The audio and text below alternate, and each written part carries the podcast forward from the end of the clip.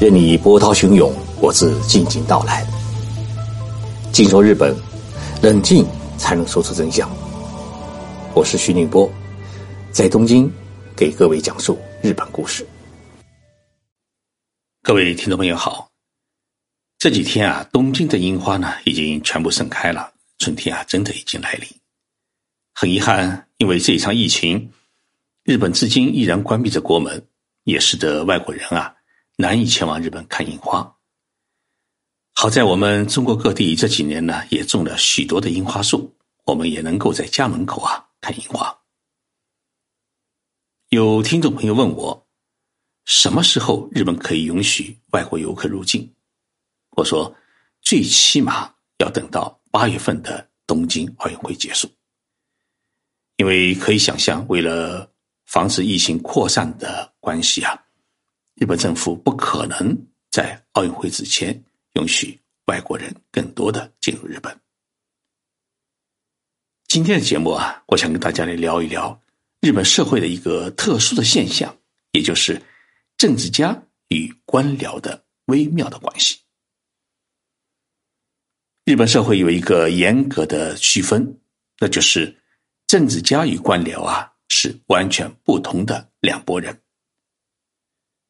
那么，什么样的人在日本被称为政治家呢？那就是国会议员。日本的国会议员呢，也，是分为众议院议员和参议院议员。众议院呢，相当于我们全国人大；那么参议院呢，相当于我们全国政协。日本的国会议员全部加起来，也就是八百人不到。日本的议员呢，他不是邀请制。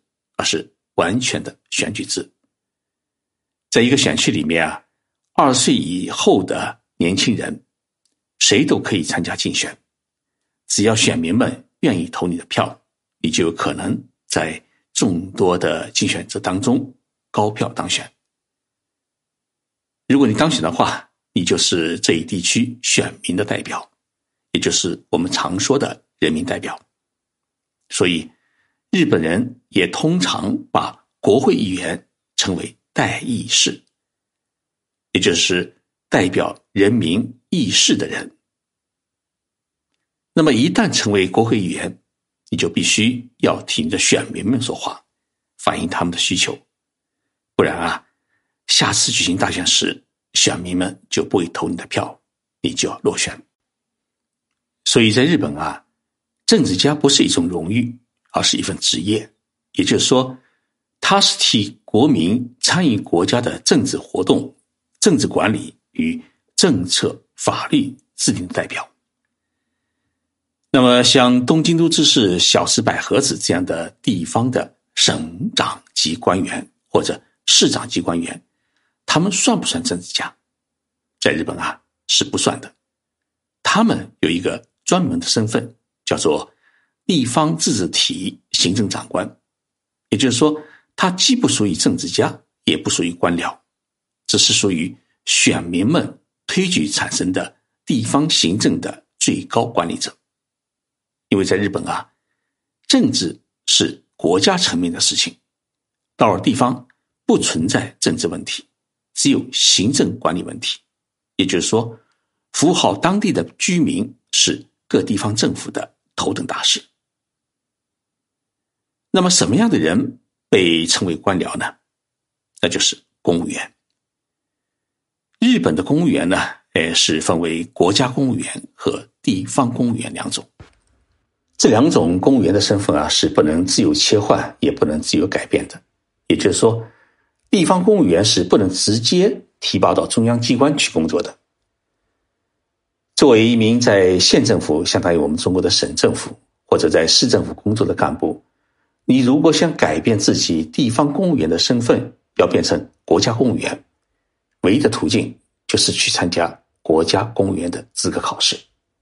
如果你考上的话，你就可以改变自己的身份，成为国家干部。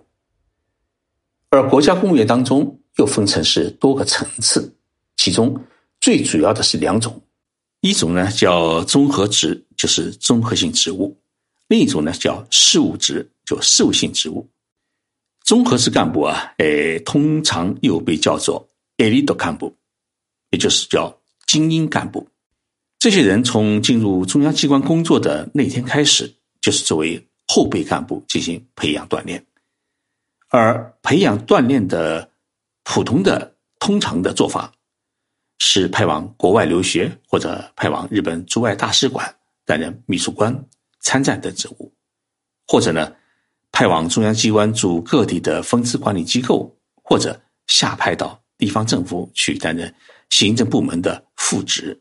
或者副市长、副知事等等，这种外派式的培养方式，日文当中有一个专门的单词叫“出向”，就出发的出，方向的向。但在日本呢，官僚再优秀、再努力，他也成不了国家领导人，甚至连当大臣，也就是当部长的资格都没有，因为。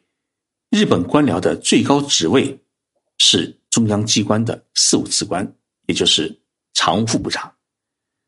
那么大臣和首相都是政治家来当的，轮不到官僚。所以官僚如果想当大臣、当首相，他唯一的途径是辞去公务员职务，去参加国会议员大选。只要当选为国会议员之后，才有机会去争取当。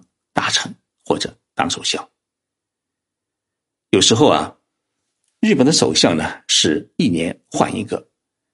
按照一般的常识，这个国家的管理啊一定是十分的混乱。但是我们看到，不管首相怎么换，日本这个国家它始终能够保持这种稳定。没有首相，整个政府也是按部就班的运转。为什么呢？因为有一支极其稳定，而且也极其专业的官僚队伍在管理着国家各机构和环节的正常运转。日本的官僚啊，他常常说一句话：说政治是政治家们的事情，我们只负责国家的行政管理。其实这句话内容很深刻，因为日本公务员法当中有一条规定，公务员不得参与政党的活动。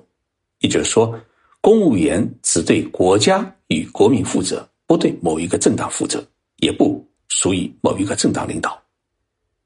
美国呢也是一样，今天民主党下台，呃，后天共和党上台，官僚如果只为民主党服务，那么换成了共和党人当总统，那就会很尴尬，就无法保持行政的公正性和独立性。所以，西方国家的政治体制划清了公务员与政治的关系，也决定了公务员的工作性质与内容啊，他只能为国家和国民服务。政治家与官僚啊，并不是水火不相容的关系，而是一种合作互动的关系。严格讲来，政治家是负责制定国家的发展战略与政策，而官僚呢？是负责执行这些战略与政策，所以政治家们不能得罪官僚，因为所有的活啊都是需要官僚们去干的。但是官僚们呢，也不能把自己当爷，因为在执行政策过程当中发现的问题、需要解决的困难，最后啊都要仰仗于政治家们在国会啊立法、制定新政策来帮助解决。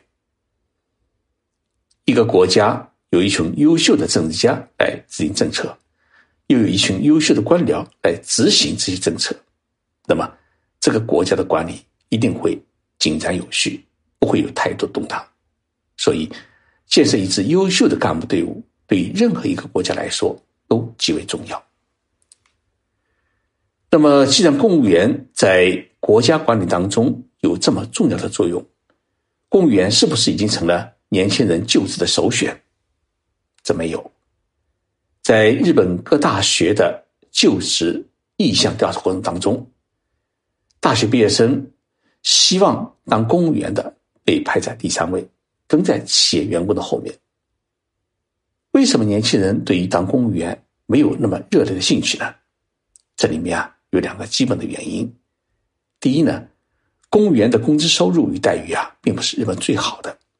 他的工资标准是取了日本大企业与中小企业之间的一个中间值。因为公务员的薪水啊，是用老百姓的税金支付的，所以不能给公务员超出企业员工平均值的工资，不然的话，日本人会骂公务员是税金小偷。第二呢？公务员的上升空间与才能发挥啊，没有企业那么灵活。过于按部就班的生活，令有志向的年轻人无法接受，甚至一些大学毕业生在考取了国家公务员之后，在中央机关开始上班没几年，就辞职去企业发挥更大的作用。当然，当公务员最大的好处是旱涝保收，不管遇到什么困难。工资呢，一分都不会少。但是，随着时代的变迁，越来越多的人开始重新思考自己的人生的时候啊，他就会选择跳槽，去企业发挥更大的作用，或者自己创业。如何在中央机关里面留住这些优秀年轻的官僚？这就是需要政治家们帮他们制定新的政策、新的待遇。所以。政治家与官僚两者之间的微妙关系，也就显得心照不宣。谢谢大家收听这期节目，我们星期六再见。